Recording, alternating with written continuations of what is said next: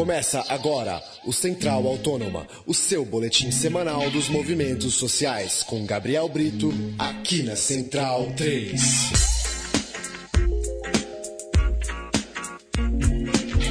Olá, ouvinte da Central 3, hora de mais um programa Central Autônoma, programa que chega toda semana para tratar dos movimentos sociais espalhados pelo Brasil Central Autônoma, você já sabe, toda sexta-feira em central3.com.br. Eu sou Paulo Júnior, aqui dos estúdios Central 3 em São Paulo, tenho a companhia de Gabriel Brito. Olá, Gabriel. Olá, Paulo. Mais um Central Autônoma aí, ainda relacionado ao tudo que aconteceu de junho para cá, né? Nesse caso, até mais diretamente. A gente vai ao Rio de Janeiro, porque nossa conversa de hoje é com João Henrique Tristão, advogado da ONG Defensores dos Direitos Humanos. Tudo bem, João? Muito obrigado pela, pelo aceitar o convite. Tudo bom, Paulo? Boa, boa noite a todos. Boa noite a você, ao Gabriel. Vamos lá. É, João, além de, de ativistas de diversos locais processados pelas instituições do Estado é, desde junho de 2013, chamou a atenção, claro, o caso do Rafael Braga, preso por portar um pinho-sol próximo à manifestação no Rio de Janeiro. O que, que você poderia contar do caso? É, e agora ele é, estando no STF, com o STF com esse processo em mãos, o que, que você poderia trazer para a gente sobre isso? Bom, Paulo, é, o caso do Rafael Braga é um dos casos que revelam aí de forma patente a seletividade sobre a qual atua o sistema penal, o sistema de política criminal, principalmente é, o Poder Judiciário, o Ministério Público e todas as agências de poder constituídas. Né? O Rafael Braga, como é de conhecimento de todos, é um jovem negro, pobre, é, que se encontrava à época em que foi preso em condição de rua. E dentro desse contexto de, de manifestações, ele foi preso no dia de uma grande manifestação aqui, que ficou conhecida como a Jornada de Junho, aqui é, no Rio de Janeiro, em 2013, no dia 20 de junho. Ele é, estava em um local ali próximo à Avenida é, Presidente Vargas, ali próximo à Central do Brasil, e portava, é, estava em local próximo aonde ele se recolhia, e estava ali próximo a materiais de limpeza, pinho-sol, é, uma, outra, uma outra substância desinfetante, e foi é, cabalmente ali é, selecionado, pinçado, né, pela polícia que fazia ali a, o patrulhamento na região, é, pegaram ele e, enfim, aduziram supostamente que ele estaria ali é, causando algum tumulto, etc e tal, e o conduziram à delegacia de forma arbitrária, ocasião que posteriormente, segundo o que o próprio Rafael Braga relatou, é, apareceu ali um, um suposto uh, material já que foi manejado posteriormente à sua apreensão, em que foi introduzida ali alguma coisa no sentido de qualificar aquilo ali como um possível artefato explosivo, tudo a sua revelia. Né? E, malgrado essa atitude policial, a gente pode constatar até pelo laudo que foi feito, ainda que com essa manipulação desse, desse, desse aparato, o, a, a perícia simplesmente aduziu um, uma, um mínimo de ofensividade desse material, ou seja, é, forçaram literalmente uma barra ali no sentido de, de terem, terem selecionado para Cristo, vamos colocar assim, né? Então ele acabou aí, muito em virtude da sua própria fragilidade, da sua própria vulnerabilidade, da situação em que ele se encontrava, aliado ao fato de ser negro, né, de ser uma pessoa vulnerável ao sistema penal, o Rafael Braga foi selecionado aí pelo, por esse nefasto é, é, sistema penal e foi processado pelo crime do artigo 16 do Estatuto do Desarmamento, que é a posse de material de artefato explosivo, e foi condenado a uma pena privativa de liberdade de cinco anos de, de reclusão de uma forma to totalmente arbitrária, de uma forma totalmente é, é, é, insensível da justiça e a técnica também, né? Porque ali não, não evidentemente não existiam elementos suficientes para embrasar uma condenação a uma pena de tal calibre, né, uma pena de cinco anos de reclusão. A pena à época foi majorada porque o juiz que deu a sentença considerou que ele, por estar próximo a um lugar de manifestação, de concentração de muita gente, colocou supostamente em perigo a vida de muitas pessoas, o que é uma, uma evidente incongruência, porque o próprio laudo atesta um, mínimo de potencialidade. Tal, tal aspecto foi objeto dos nossos recursos, mas infelizmente a terceira Câmara Criminal do Tribunal de Justiça, é, no mérito, negou a nossa apelação, tendo reduzido a pena somente em quatro meses, ocasião em que a pena dele restou fixada em quatro anos e oito meses de reclusão. Posteriormente, ingressamos com recursos ao Superior Tribunal de Justiça e ao Supremo Tribunal Federal. Todavia, é, evidentemente, por uma má vontade política com o caso e, enfim, por todas essas circunstâncias correlatas, o nosso recurso foi inadmitido na terceira vice-presidência do Tribunal de Justiça do Rio de Janeiro. Então, entramos com as medidas cabíveis para o Superior Tribunal de Justiça é, superar esse óbice da apreciação, não conseguimos esse, e agora recorremos à última instância do Poder Judiciário, que é o Supremo Tribunal Federal. Atualmente, o ministro Luiz Fux é o relator de um agravo que visa é, superar esse óbice da apreciação do recurso para ele prosseguir com o segmento e aí sim conhecerem e apreciarem o mérito da causa que envolve o Rafael Braga.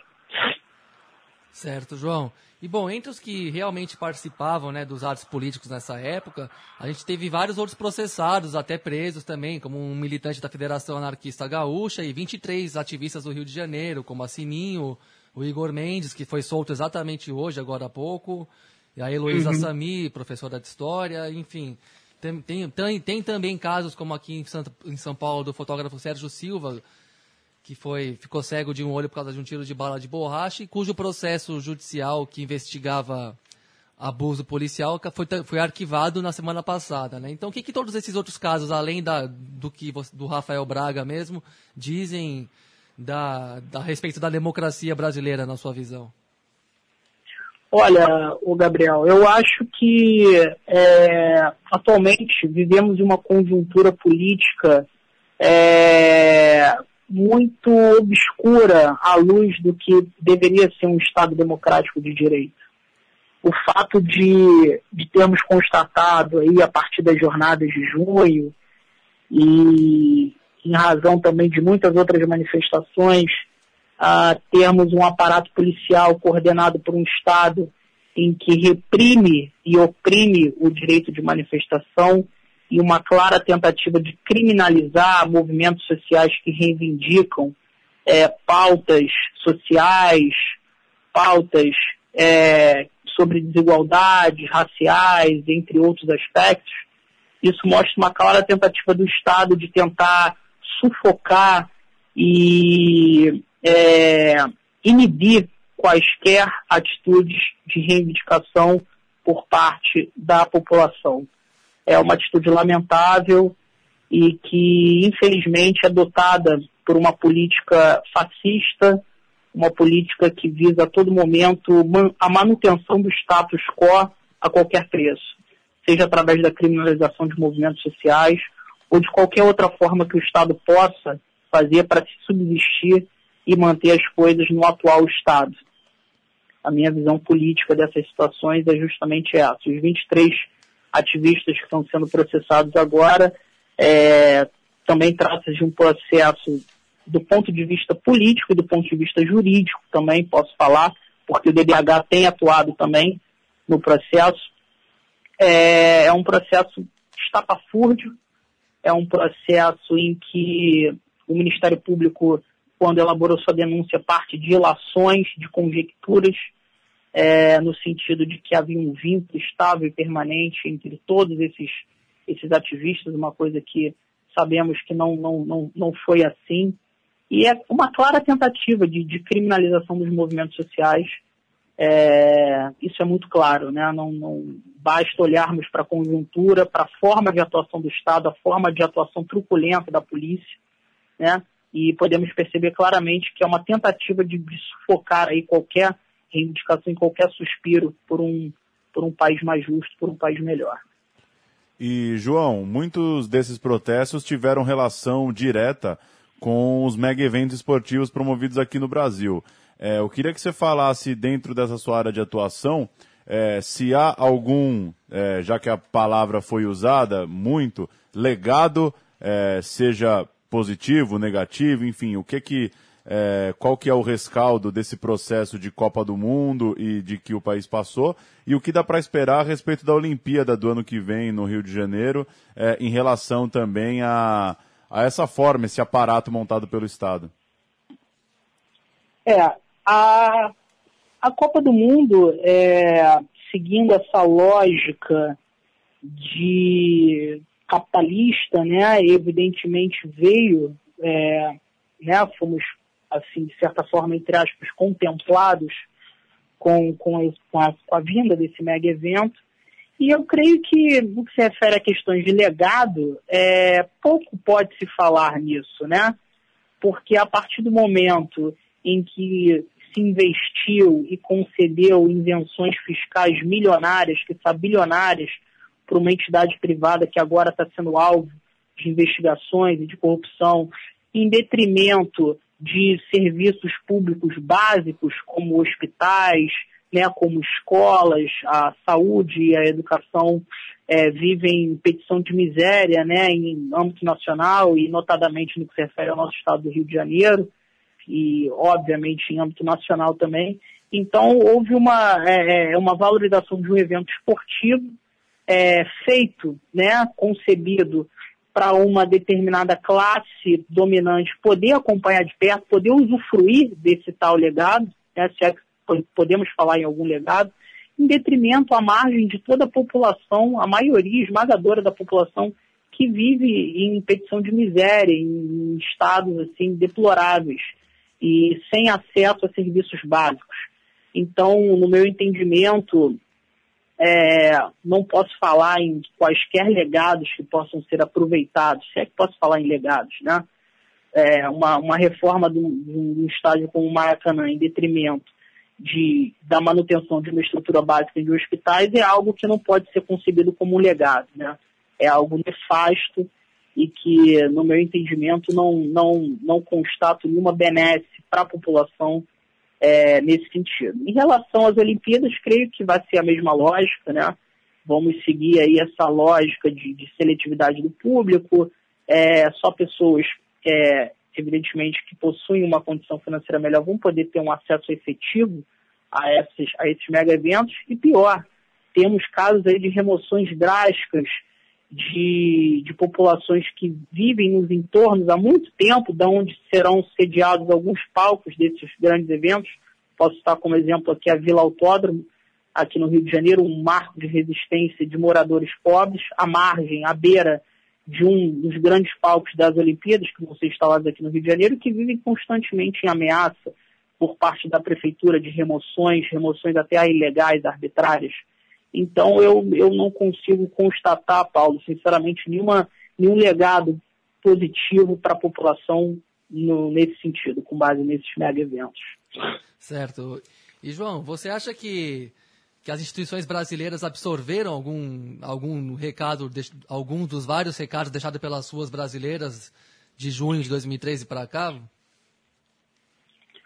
Olha, Gabriel, é... infelizmente, eu acho que as oligarquias midiáticas, né, os grandes, a mídia corporativa, os grandes conglomerados é, corporativos de mídia, infelizmente, foram, foram representaram atores, foram atores nesse processo, de maneira que alienaram e deturparam muitas, muitos, acontecimentos, muitos acontecimentos e muitos fatos em relação a essa questão das, das próprias jornadas de junho, de todas as manifestações que se seguiram. É, creio eu que grande parte da população ainda não tenha compreendido a, a, o, o, a real essência de, de tudo, de, do que tudo isso representou, né? Então, enfim, é, hoje em dia vivemos uma conjuntura política extremamente conservadora no Congresso Nacional. É, quero muito acreditar que nada tenha sido em vão, que muitas pessoas po possam ter sido tocadas no sentido de que o poder realmente emana do povo. Nós somos os detentores do poder. Né? A própria Constituição da República nos outorga, o próprio poder constituinte originário nos outorga o poder. Somos nós que, que o detemos. Então, é, malgrado todas essas, esses percalços que foram principalmente potencializados e deturpados e dissimulados pela grande mídia, gosto, quero acreditar que muitas pessoas ainda possam ter constatado nesse sentimento de protesto, nesse sentimento de mudança, algo positivo. Quero muito acreditar que muitas pessoas tenham se sensibilizado com isso e tenham puderam né, ter uma nova concepção política dos fatos a partir do que sucedeu. E João, para a gente fechar, é, a partir de tudo isso que a gente conversou, é, pegando agora como contexto o ano que a gente está vivendo, de cortes no orçamento social, desemprego, greves, é, você acha que qual que é a relação disso que a gente conversou com esse ano que a gente está vivendo? E se pode acontecer, é, na sua opinião, acompanhando aí os movimentos sociais, o desenrolar desses fatos, algo é, do nível de 2013, de manifestações e da, da população, enfim, seja qual setor for, é, pautando, levando gente de forma massiva para a rua? Olha, Paulo, infelizmente eu tenho uma análise política bem específica sobre isso, que consiste no seguinte fato. É, vivemos em um momento político é, bastante singular, no sentido de que acabamos elegendo uma composição ultraconservadora é, para o Congresso Nacional. Aliado isso, tivemos notícias de corrupção que envolveram membros do governo atual. Tudo isso gerou um oportunismo político muito bem manipulado pela grande mídia, que acabou difundindo é, um sentimento em diversas pessoas, que não aquelas que se revoltaram em 2013, talvez até elas, mas agora num outro sentido. Uma manifestação mais conservadora, uma manifestação que visa principalmente a sua própria autotutela, a sua própria manutenção, que foi capitaneada aí é, meados de março desse ano, capitaneada aí pela população da classe média é, média e a classe média alta de todo o país. Então, isso, creio eu que, analisando essa conjuntura, esse fenômeno, tais manifestações não podem ser confundidas com aquelas que foram titularizadas como as jornadas de junho. Acho que há um oportunismo político muito grande em volta disso tudo e uma população, uma classe média principalmente, que está sendo manipulada e servindo a senhores políticos, a senhores do próprio capital, para tentar aí desvirtuar essa linha de protesto que vinha sendo adotada, que clamava muito mais por aspectos sociais do que a sua própria manutenção, travestida sob a forma de protesto contra a corrupção. Algo totalmente genérico e sem pauta, que foi que a gente acabou vendo aí em meados de março desse ano. Evidentemente que a conjuntura atual do país acabou sendo um fator que potencializou e, e, justamente, de certa forma, viabilizou essa deturpação do que ocorre efetivamente no nosso país. Aliado, volto a ressaltar, um oportunismo político muito forte, uma manipulação por parte das grandes oligarquias midiáticas. Quanto à possibilidade de da gente retornar às pautas das jornadas de junho, é, espero muito que isso aconteça. É, espero muito que os atos em prol das reais pautas de que o nosso país necessita, as pautas sociais, voltem, voltem com força total, como foi nas jornadas de junho de 2013. Maravilha. A Central Autônoma conversou com o advogado João Henrique Tristão, lá do Rio de Janeiro, trazendo aí um panorama para a gente sobre diversos assuntos ligados às manifestações que têm acontecido aqui no nosso país. João, é, valeu pelo papo, bom trabalho por aí e falamos numa próxima. Obrigado, Paulo. Uma boa noite, boa noite a todos. Um abraço. Gabriel Brito, é isso então, Central Autônoma 63. É isso aí, mais uma vez um programa diretamente relacionado com, com a sua origem, né, que são as manifestações de junho de 2013, e agora a bola com a STF, né? Se quiser dar o mínimo de manter, conservar o mínimo de legitimidade para essa democracia brasileira tão contestável, acho que seria bom, de bom grado, deixar o Rafael devolver a liberdade do Rafael Braga, cuja vida já não era fácil antes de, de, dessa condenação. E antes de ser também arrastado como boi de piranha dessas instituições que, como disse o nosso entrevistado, não querem, querem fazer de toda, manter o status quo e, e a questão dos privilégios intacta a todo custo, né? E os mega eventos, infelizmente, servem como ótimo escudo para se encaminhar nessa direção sob desculpas, digamos, democráticas, né? Vamos continuar acompanhando e ver como é que se desenrolam as manifestações de 2015 e que e qual envergadura elas vão adquirindo, né? É isso. Central Autônoma 63. É, este e todos os programas, claro, estão em central3.com.br e a gente volta na sexta-feira que vem. Até lá.